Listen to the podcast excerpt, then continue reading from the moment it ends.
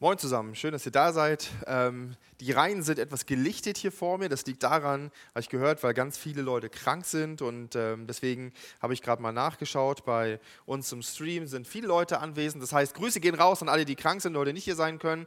Und schön, dass ihr nicht krank seid und hier sein könnt. Ähm, und wir über ein ganz interessantes Thema sprechen. Ich habe euch ähm, zu Beginn unseres Themas eine Frage mitgebracht. Ähm, und zwar ja, finde ich das ganz, ist eigentlich eine ganz spannende Frage. Und die Frage lautet, was glaubst du, ist die häufigste Antwort, äh, wenn du jemanden fragst, der nicht an Gott glaubt, warum glaubst du eigentlich nicht an Gott? Vielleicht glaubst du ja selber nicht an Gott, wenn du heute hier bist oder zuguckst. Ja, dann stell dir die Frage ruhig mal selbst und sei ehrlich zu dir. Ähm, was, aber ja, was denkst du, ist die häufigste Antwort von Menschen, die nicht an Gott glauben, warum sie eigentlich nicht an Gott glauben? Ich bin da ganz ehrlich, ich habe keine Ahnung. Ähm, aber ich glaube, oder mir zumindest begegnet immer häufig die Antwort, dass die Leute sagen, ich kann einfach nicht an Gott glauben, weil es so unglaublich viel Leid in der Welt gibt. Wenn es einen liebenden Gott gäbe, von dem du mir erzählst, ja, dann kann er dieses ganze Leid doch nicht zulassen. Ja, dieses ganze Böse, es gibt einfach zu viel Böses, es gibt zu viel Leid, es gibt zu viel Schlechtes in der Welt. Ich kann mir das gar nicht vorstellen, dass es Gott gibt. Zu viele Menschen, die hungern müssen, zu viel Krieg, zu viele ähm, Kinder, die leiden müssen, äh, zu viel Vergewaltigung, zu viel Mord, zu viel Corona, zu viel alles. Ja, es ist einfach zu viel, dass, ja, wenn, wenn es einen Gott gäbe, der kann das doch gar nicht zulassen, oder? Wo, wo war Gott denn im Ahrtal oder in Höxter? Oder vielleicht kennt ihr diesen berühmten Ausspruch auch, wo war Gott in Auschwitz? Wenn es Gott gibt, dann kann er doch so etwas nicht zulassen, oder?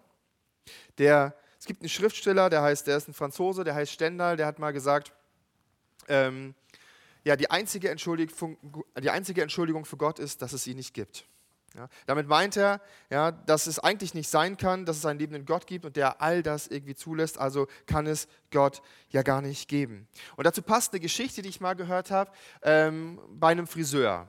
Ja, also die Geschichte spielt bei einem Friseur. Und das, ich weiß nicht, wie es bei euch so ist beim Friseur. Mein Friseur ist ein Mann und der kaut mir zum Glück kein Ohr ab. Ne? Es gibt ja ganz viele Leute, die sitzen beim Friseur und die quatschen und schnattern und tratschen. Ähm, und das finden viele auch gut. Ich finde das nicht so gut. In unserer Geschichte gibt es auch einen Friseur und einen Mann, der die Haare und den Bart geschnitten bekommt. Und äh, die unterhalten sich auf jeden Fall aber. Und dann halten sie sich so dies und das und jenes und irgendwie kommen sie auch auf Gott. Ja, und dann sagt der Friseur, ich kann nicht an Gott glauben. Warum?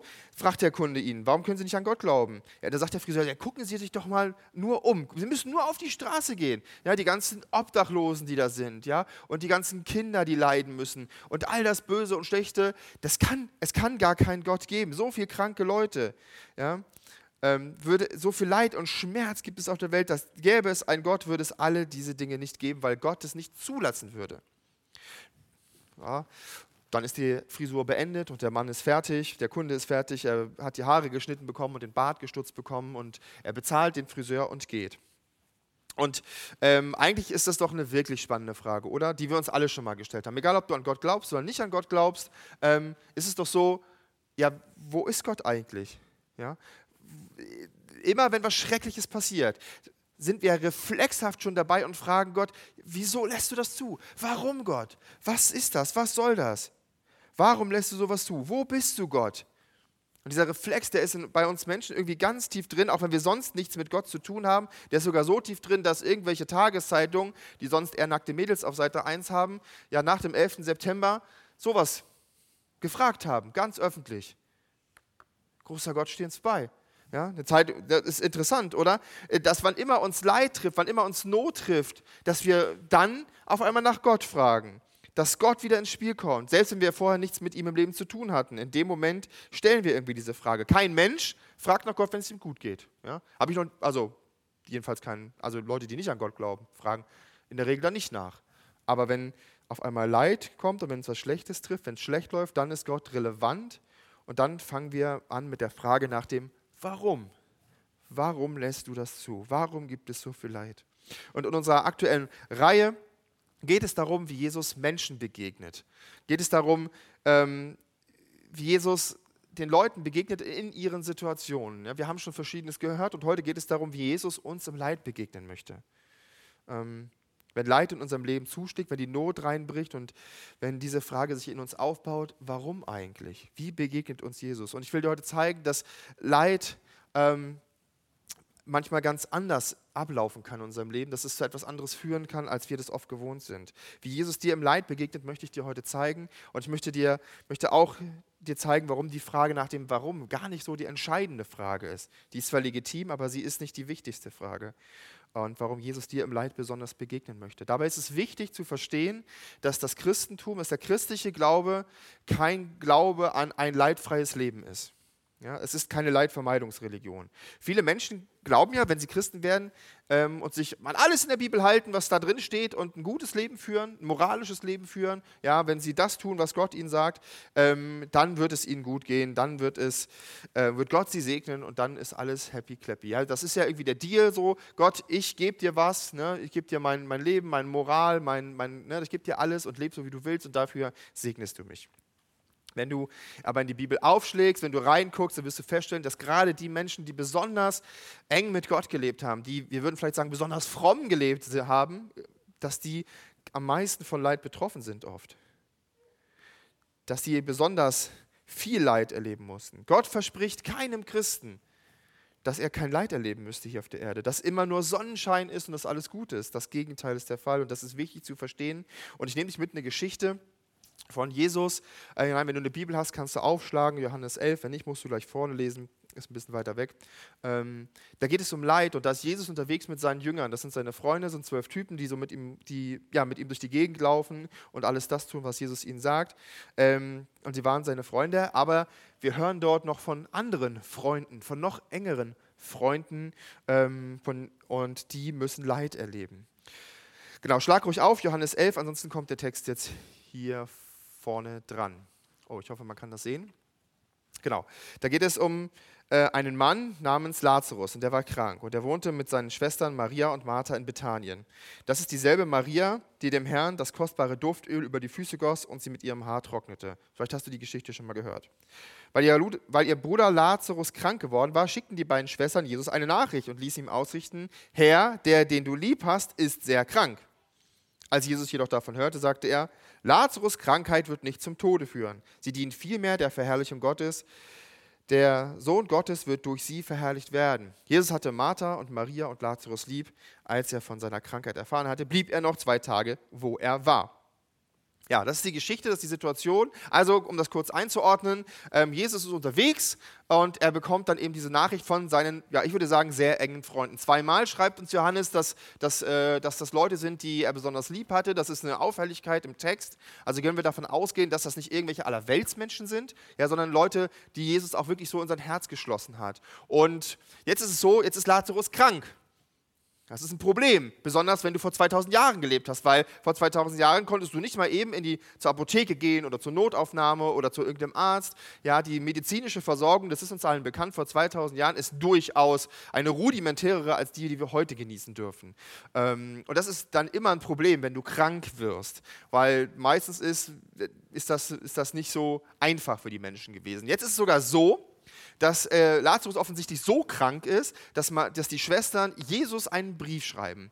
Ja, und äh, da habe ich mich gefragt, das scheint also schon eine schlimme Situation zu sein. Es ist ja so, wenn man krank ist, ja, zum Beispiel Jens hat mich heute Morgen angerufen, der ist auch krank, Grüße nach Hause Jens, ähm, der ist krank und hat gesagt, boah Andi, ich kann nicht kommen, ich bin krank. Da habe ich mir gedacht, so okay, ähm, ist krank, ist, ist nicht schön, ja, aber er wird es überleben. Also hoffentlich, Jens, überlebst du es. Ähm, er wird es überleben. So, ähm, was anderes wäre, ist äh, zum Beispiel, wenn ich krank wäre und mein bester Kumpel Markus, der ist irgendwie vielleicht in Deutschland unterwegs und dann schreibt ihm meine Frau und sagt, du Markus, der Andi, der ist ganz doll krank. Also der, den du lieb hast, der ist ganz doll krank. Ja? Ähm, bei Jens habe ich mir keine Sorgen gemacht, aber Markus würde sich hoffentlich, wahrscheinlich dann Sorgen machen, wenn schon meine Frau ihm schreibt, dass ich krank bin. Ja, das scheint was Schlimmes zu sein und das scheint nicht so, so eine einfache Geschichte zu sein. Aber Jesus ist total entspannt, ja, und erzählt, ja, die Krankheit wird nicht zum Tod sein und so und ähm, ja, ich, Gott wird dadurch verherrlicht werden und er bleibt sogar noch zwei Tage da. Ähm, das, ist die, das ist die Geschichte. Jesus macht sich keine Sorgen darum. In der Zwischenzeit allerdings stirbt Lazarus doch. Lazarus stirbt. Und ähm, Jesus macht sich dann doch auf den Weg nach Bethanien, also den Ort, wo die, wo die Geschwister leben. Ja, und da berichtet man ihm dann, dass, als er ankommt, dass Lazarus schon vier Tage tot ist. Und jetzt findet diese Begegnung im Leid statt mit den zwei Schwestern, die zurückgeblieben sind, die ähm, Lazarus sozusagen zurückgelassen hat. Ich nehme euch mit wieder rein in den Text, wenn er denn kommt. Text? Es kommt kein Text. Jetzt kommt Text. Okay. Ähm, ab Vers 20, falls ihr in eurer eigenen Bibel lesen wollt. Da heißt es, als Martha erfuhr, dass Jesus auf dem Weg zu ihnen war, eilte sie ihm entgegen. Maria aber blieb im Haus. Martha sagte zu Jesus, Herr, wärst du doch hier gewesen, wäre mein Bruder nicht gestorben. Ja, das ist wieder, ja, boah, da merken wir wieder, wo warst du, Jesus? Ähm, aber auch so weiß ich, Gott wird dir alles geben, was auch, um was auch immer du ihn bittest. Jesus sagte zu ihr, dein Bruder wird auferstehen. Ja, sagte Martha, am Tag der Auferstehung, wenn alle Menschen auferstehen. Jesus sagte zu ihr, aber ich bin die Auferstehung und das Leben. Wer an mich glaubt, wird leben, auch wenn er stirbt. Er wird ewig leben, weil er an mich geglaubt hat und niemals sterben. Glaubst du das, Martha? Ja, Herr, antwortete sie, ich bin zum Glauben gekommen, dass du der Christus bist, der Sohn Gottes, der in die Welt gekommen ist. Jesus begegnet den Menschen, die trauern mit Hoffnung, selbst wenn es keine Hoffnung mehr gibt. Einer der Gründe, das ist übrigens einer der Gründe, warum ich an Jesus glaube. Ich weiß nicht, warum du an Jesus glaubst, wenn du an Jesus glaubst, aber ich glaube an Jesus, weil ich, weil ich das gut finde, dass es ein Leben nach dem Tod gibt und weil ich es gut finde, dass Gott einmal Gerechtigkeit, endgültige Gerechtigkeit herstellen wird. Ja, also ich, ich denke immer so, gerade, gerade beim Thema Leid, ja, ist es so, ein Großteil des Leids in der Welt ist so menschgemacht. Ja. Wir sind alle, tragen alle auch unseren Teil dazu bei, der eine mehr, der andere weniger, aber so viel Leid auf der Welt ist menschgemacht. Und es ist so unfair, dass Menschen manchmal einfach so davonkommen, die, die sehr viel Leid verursachen.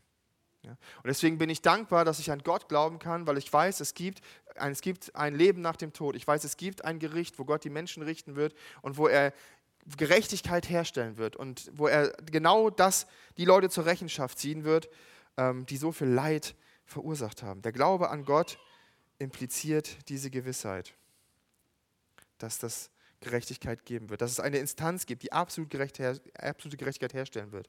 Gott wird jeden Menschen richten und für Gerechtigkeit sorgen. Und diese Hoffnung, dass es etwas gibt, dass das Leid nicht sinnlos ist, nicht nur ein kosmischer Zufall, nicht nur ja, dass man eben Pech gehabt hat, weil man eben da lebt, wo man lebt, weil man da geboren wurde, wo man geboren wurde, sondern dass es, dass es etwas gibt, was, was darüber hinaus Relevanz hat, etwas, das viel mächtiger ist. Das ist eine Hoffnung, die viele Menschen in sich tragen. Und das ist die Hoffnung, mit der auch Jesus hier die Martha tröstet. Er sagt, ich bin die Auferstehung und das Leben. Wer an mich glaubt, wird leben, auch wenn er stirbt. Die Frage ist ja immer, reicht das? Reicht das, dieses Vertrösten auf das Jenseits? Reicht das, ähm, diese Hoffnung auf die bessere Zukunft, auf diese Gerechtigkeit irgendwann? Ist das Trost genug? Und ist damit die Antwort auf die Frage nach dem Warum eigentlich schon gegeben? Ich glaube, oft ist das schwierig für Menschen, damit umzugehen, auch für uns Christen. Ich weiß nicht, wie es dir geht, wenn du ähm, Christen begegnest und ihnen von deinem Leid erzählst. Ich stelle dann immer so eine gewisse Reserviertheit fest. Ich glaube, wir Christen sind gut darin, uns ja, damit gut umzugehen, wenn Mensch, es Menschen gut geht und wenn wir uns freuen und wenn alles Sonnenschein ist, dann, dann können wir das zusammen feiern, wir können das gemeinsam genießen. Wir freuen uns dann auch ehrlich an der Freude des anderen. Aber mit Leid umzugehen fällt uns allen irgendwie schwer. Also mir persönlich fällt das schwer, wenn mir jemand äh, von seinem Leid erzählt, ja, dann weiß ich immer gar nicht, was ich sagen soll und denke immer so, oh Gott, oh Gott, oh Gott, äh, oh, unangenehm und schwierig, mir fehlen die Worte. Vielleicht fehlen dir auch die Worte, wenn jemand dir von seinem Leid berichtet und so richtig tröstende Worte fallen einem da nicht ein. Das sind dann oft so plakative Sätze, so Plattitüden, die man sagt, so, keine Ahnung, manchmal aus der Bibel zitiert, so die Wege des Herrn sind unergründlich. Hast du vielleicht schon mal gehört.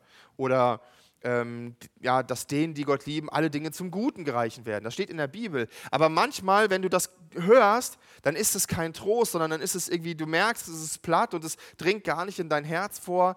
Und das ist schwierig.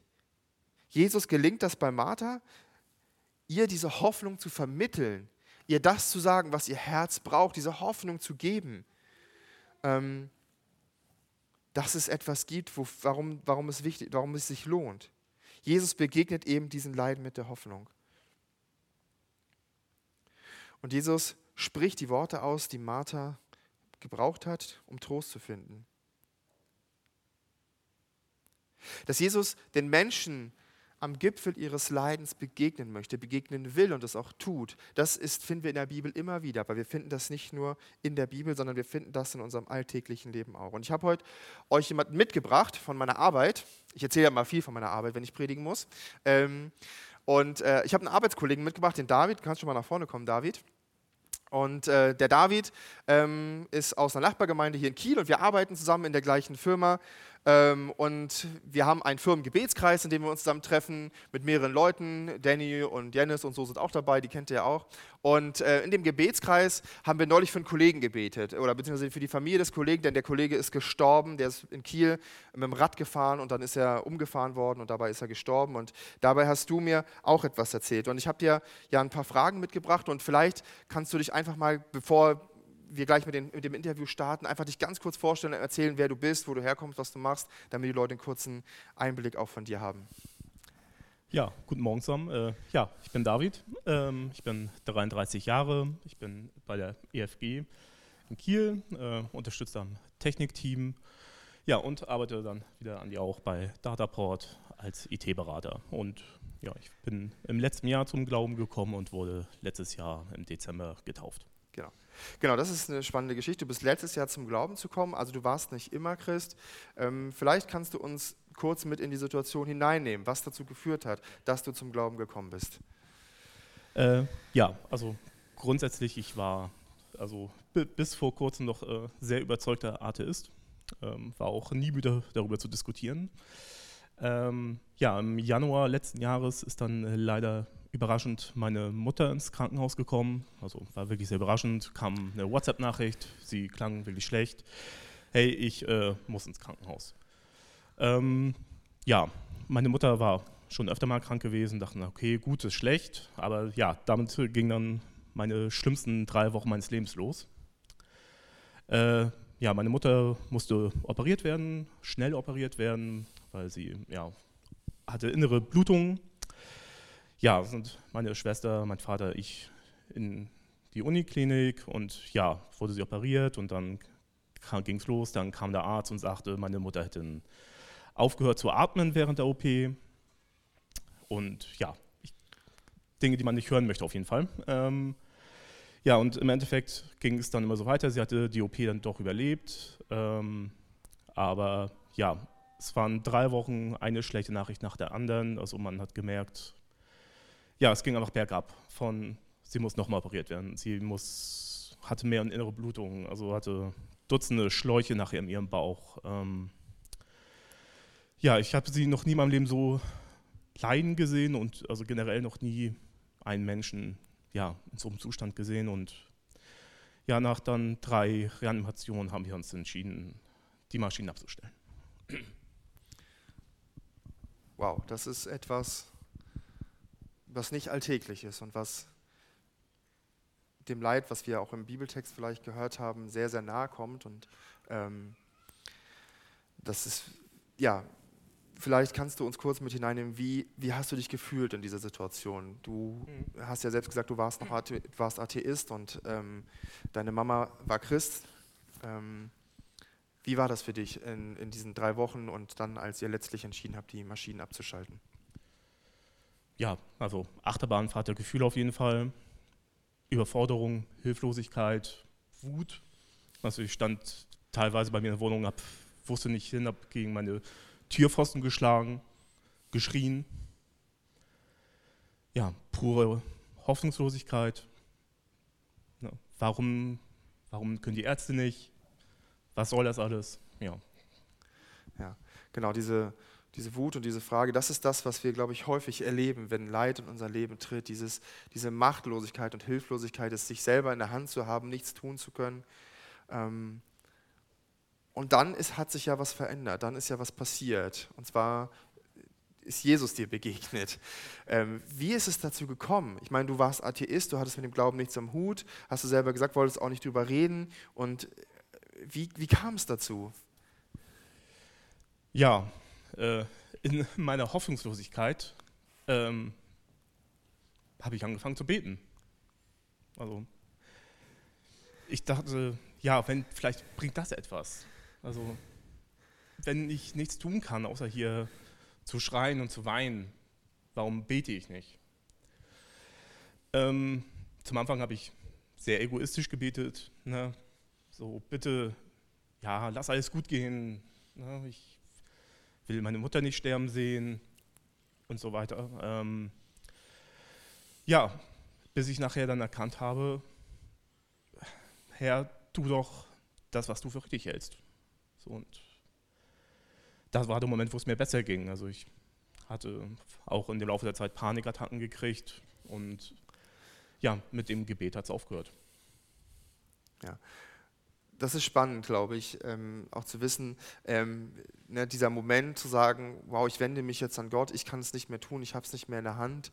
Und ähm, dann ist deine Mama ja trotzdem gestorben, auch weil du, obwohl du gebetet hast und geschrien hast, ja, auch, ne, das ist so, vielleicht unerwartet. Und ähm, wie ist es dann weitergegangen? Also deine, ne, du hast gebetet, deine Mama ist trotzdem gestorben und du bist ja trotzdem dran geblieben an Jesus. Warum? Ähm, ja, also ich hatte ja gesagt, meine Mutter war schon öfter krank. Ähm, ich hatte, also wir hatten immer für ein Wunder gebetet. Mhm. Und im Rückblick ähm, war nicht, ja, war nicht, dass ich irgendwie erwartet hätte, dass sie jetzt irgendwie wieder aufsteht und alles toll, sondern ähm, für mich war es einfach, hatte sich erkannt habe, es war die richtige Zeit. Meine Mutter war, also konnte schlechter gehen. Ähm, die Corona-Zeit wäre für sie der totale Albtraum gewesen.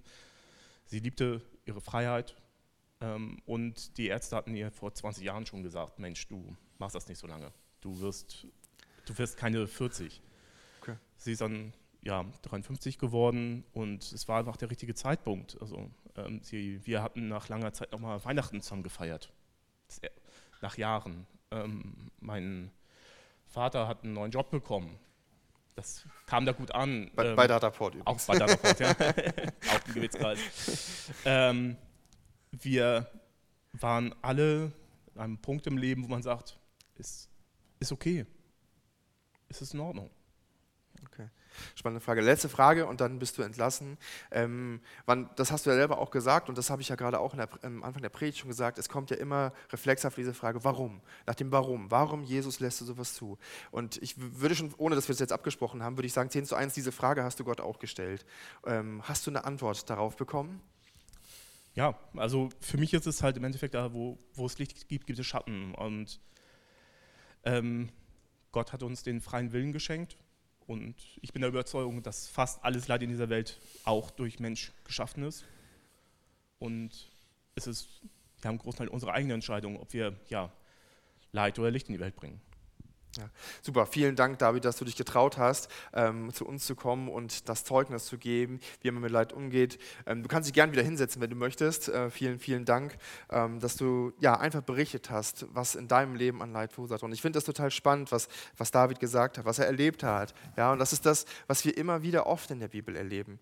Nämlich, dass es überhaupt keine, also gar keine richtige zufriedenstellende Antwort auf die Frage des, warum es gibt. Ne? Es ist irgendwie, es gehört dazu. Es, David hat gesagt, es ist Licht und Schatten. Und da, wo es Licht gibt, gibt es Schatten. Das Leid ist irgendwie vielfach menschlich verursacht. Und trotzdem trifft es mal manche mehr und manche weniger.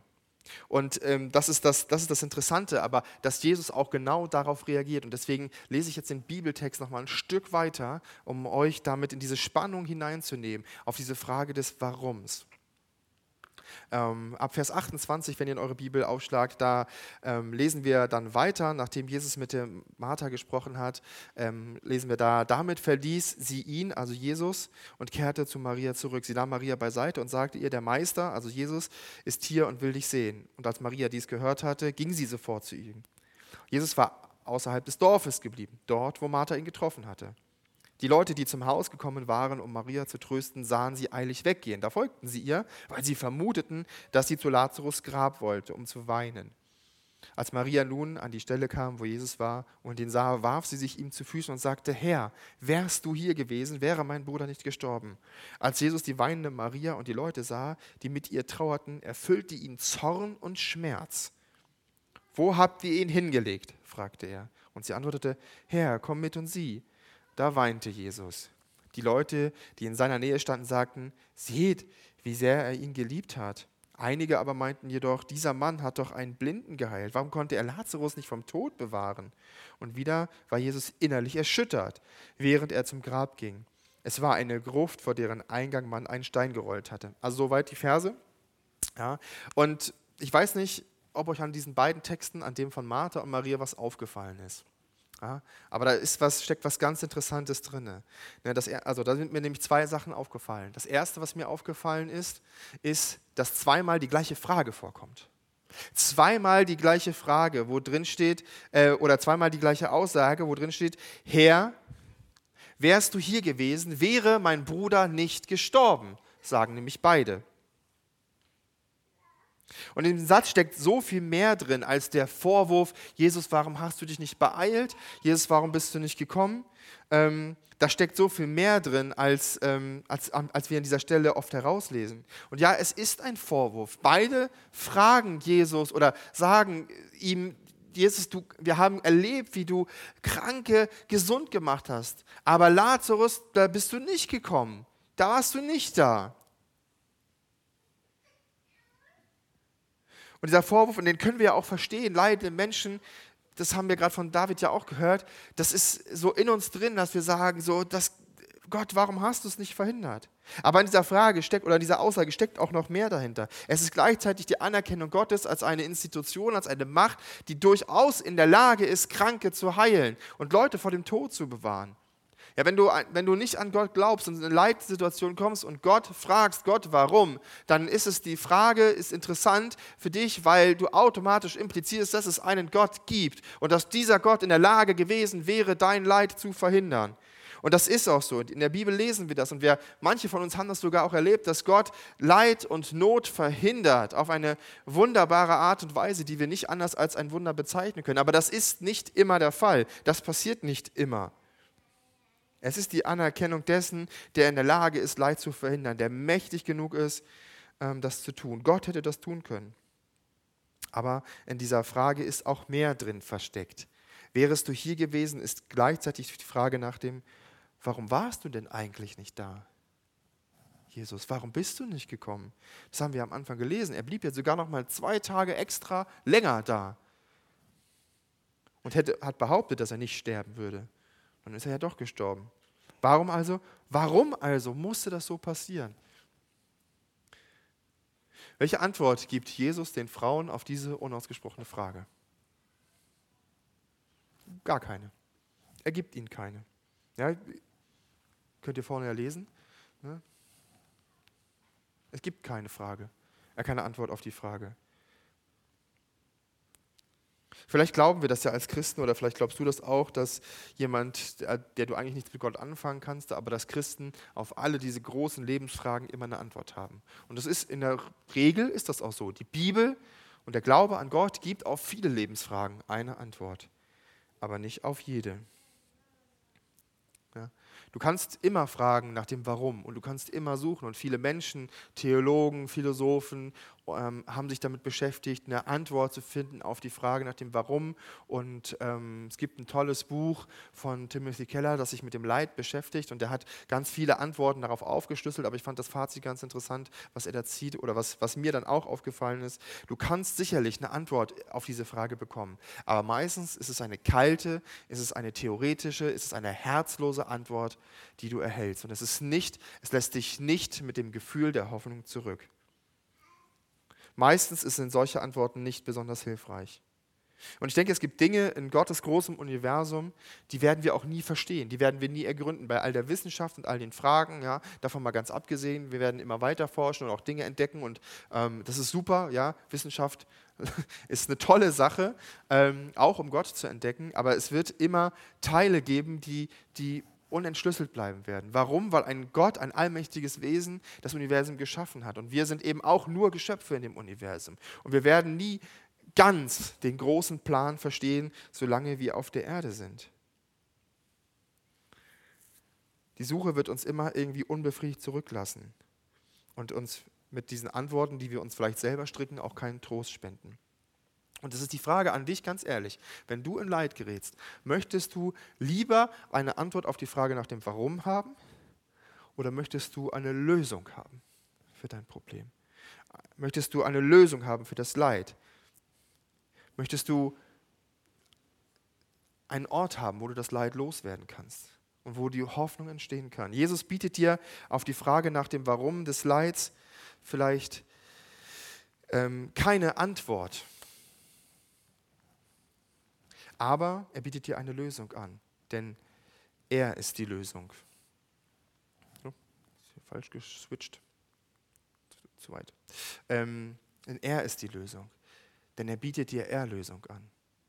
Auf die Frage nach dem Warum wirst du vielleicht keine Antwort in der Bibel finden. Vielleicht schon, vielleicht nein. Du wirst auf jeden Fall einen Ort finden, wo du mit deinem Leid hin kannst, nämlich zu Jesus, denn er ist die Erlösung. David muss sein Leben jetzt ohne seine Mama leben, aber lebt in der Gewissheit, dass ihr Leid kein zufälliger kosmischer Unfall war. Ja, hast Pech gehabt. Ja, hast Pech gehabt, war halt gerade so.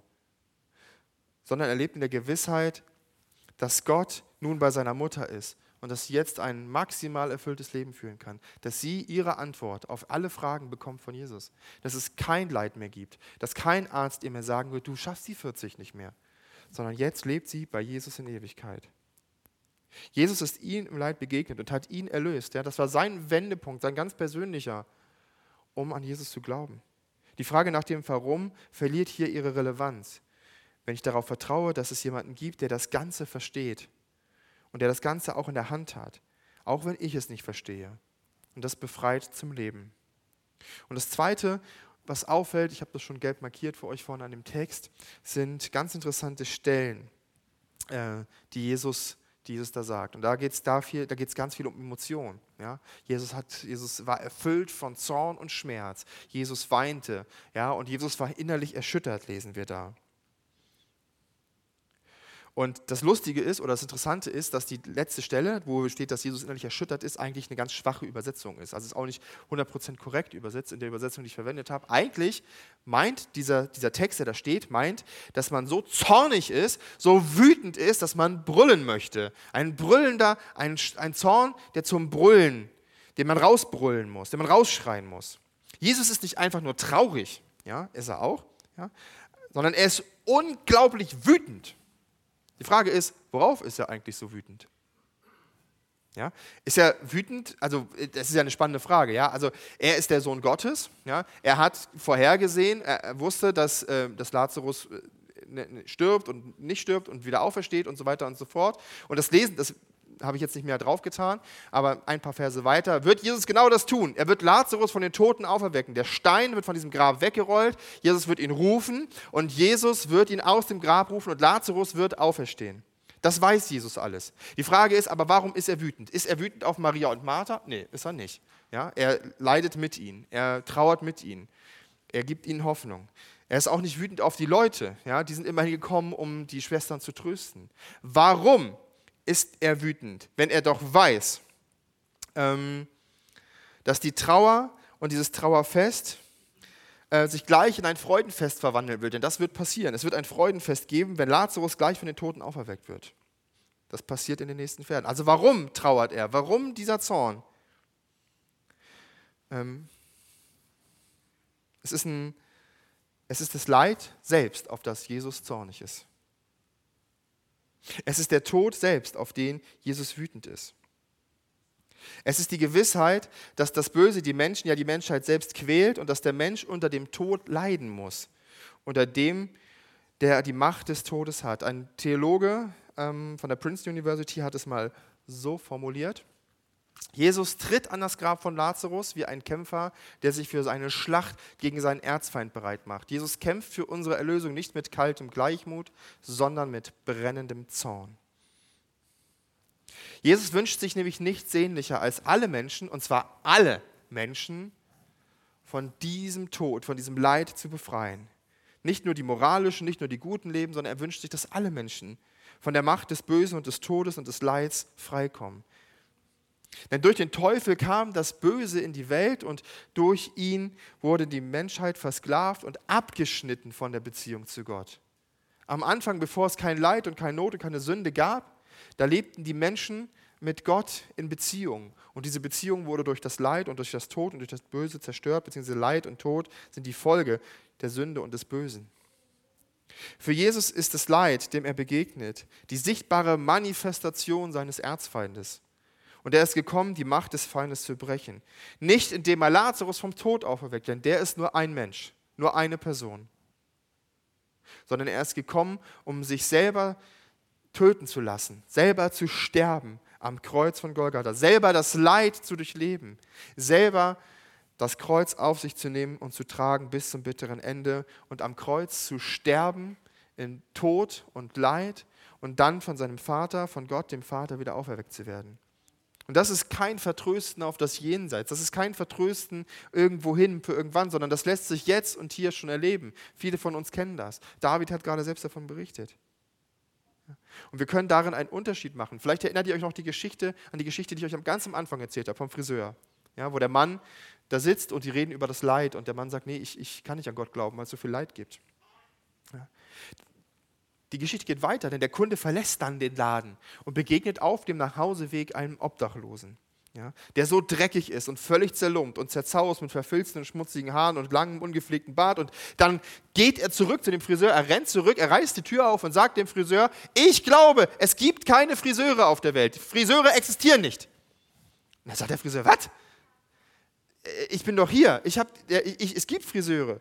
Ja, Friseure existieren doch. Ich habe ihnen doch gerade den, den, den, ich habe sie doch gerade ähm, geschnitten, die Haare geschnitten und den Bart getrimmt. Und dann sagt der Kunde, ja, Friseure können gar nicht existieren, denn wenn sie existieren würden, gäbe es nicht so viele schmutzige, verlumpte Menschen auf der Straße mit langen Haaren und ungetrimmtem Bart.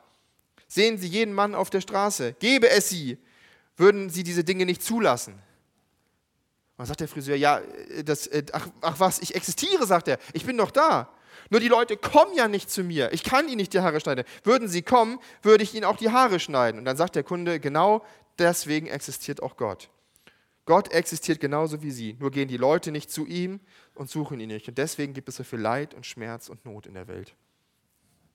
Es ist eine Frage der Perspektive, oder? Es ist eine Frage des Blickwinkels. Das Warum spielt gar nicht so eine große Rolle mehr sondern die Frage nur, wer hilft wem. Und auch wenn alle Menschen echte Christen wären, ja, also wenn sie wirklich an Gott glauben würden, dann würde es immer noch Leid und Not in der Welt geben. Ja? Selbst wenn wir uns an alle Gebote Gottes halten und miteinander in Liebe umgehen würden, es würde immer noch Not und Leid geben, weil wir Menschen nicht alles in der Kontrolle haben. Es wäre wahrscheinlich erheblich weniger, aber es würde immer noch da sein. Aber was wäre, wenn alle Menschen wüssten, an wen sie sich wenden müssten, wenn es um Leid geht, wo sie hingehen könnten? Was wäre, wenn du wüsstest, wohin du mit deiner Not und deinen Fragen zu dem Leid, wenn du wüsstest, wo du damit hingehen sollst? Wenn es eine Hoffnung gäbe in deinem Leid und dass dein Leid nicht nur ein kalter kosmischer Zufall ist, wo du eben Pech gehabt hast und damit klarkommen musst, sondern dich an Gott wenden könntest. Was wäre, wenn wir mit dem Leid ähm, seien wir gläubige Menschen oder ungläubige Menschen, anders umgehen würden, dem nicht mehr so hilflos gegenüberstehen würden, wenn wir Antworten hätten auf diese Fragen, wenn wir, wenn wir Liebe hätten für die Menschen, wenn uns das gelingen würde, gut mit Leid umzugehen. In der Überzeugung handeln, dass auch Jesus gehandelt hat, mit Anpacken, mit Helfen und Trösten und da zu sein, wenn Menschen vom Leid niedergedrückt werden. Und ich möchte mit den Worten von C.S. Lewis schließen, die mir in, in der Predigtvorbereitung echt wichtig geworden sind, der auch Leid erlebt hat, weil seine Frau gestorben ist und der folgenden Satz gesagt hat. Ups, da, den Satz gesagt hat. Jesus Liebe zu uns ähm, bedeutet nicht, dass wir nie wieder leiden müssen. Seine Liebe bedeutet aber auch im Leiden zu wissen, dass Gott uns tatsächlich liebt. Und das ist ein wichtiger Satz. Zu wissen, dass wir nicht einem ungemütlichen Universum ausgesetzt werden, das irgendwie ja, ungerecht auswählt, wer wann wie leidet, sondern dass es Gott gibt, an den wir uns immer wenden können und der uns auch dann noch liebt, wenn wir manchmal keine Liebe haben und in der größten Not uns beisteht, so wie wir das von David gehört haben. Und ich möchte jetzt zum Abschluss der Predigt noch beten und dann wollen wir zwei Lobpreislieder singen und gemeinsam diesen Gott loben, der das möglich macht. Und wenn du Fragen hast dazu, wenn du vielleicht auch Leid erlebst, ähm, dann möchte ich dich ermutigen, diese, diese Fragen und dieses Leid an Gott abzugeben. Möchte ich ermutigen, vielleicht auch nach der Predigt hier zu bleiben, ähm, nach dem Gottesdienst hier zu bleiben, mit jemandem zu sprechen, hier, der Christ ist, der, an den du dich wenden kannst, um dein Leid zu teilen. Wir können das vielleicht nicht besonders gut, aber wir können zu diesem Gott beten, dass er dir hilft. Danke, Jesus, dass du gekommen bist auf diese Erde. Danke, dass du uns Menschen nicht nur in freudigen Situationen begegnest, sondern dass du ganz besonders dann da und nah bist, wenn wir Leid erleben. Danke, dass du uns begegnen möchtest und dass du uns helfen möchtest zu verstehen, warum das Leid ist, aber noch viel mehr, dass du uns helfen möchtest, damit umzugehen, dass du uns eine Lösung gibst, dass du uns Erlösung gibst, weil du uns erlöst. Danke, dass du ein Gott bist, der das selber erlebt hat, der weiß, wie Leid sich anfühlt und dass du uns damit nicht alleine lässt. Und ich möchte beten für jeden, der mit dieser Frage struggelt, dass du ihm hilfst, ähm, diese Frage zu beantworten oder abzugeben an dich und diese Hoffnung zu leben auf das, was einmal kommen wird, dass es ja wirklich sich jetzt in unserem Leben schon niederschlägt, dass auch durch Leid unser Leben dennoch lebenswert ist, dass wir leben können in dir. Amen.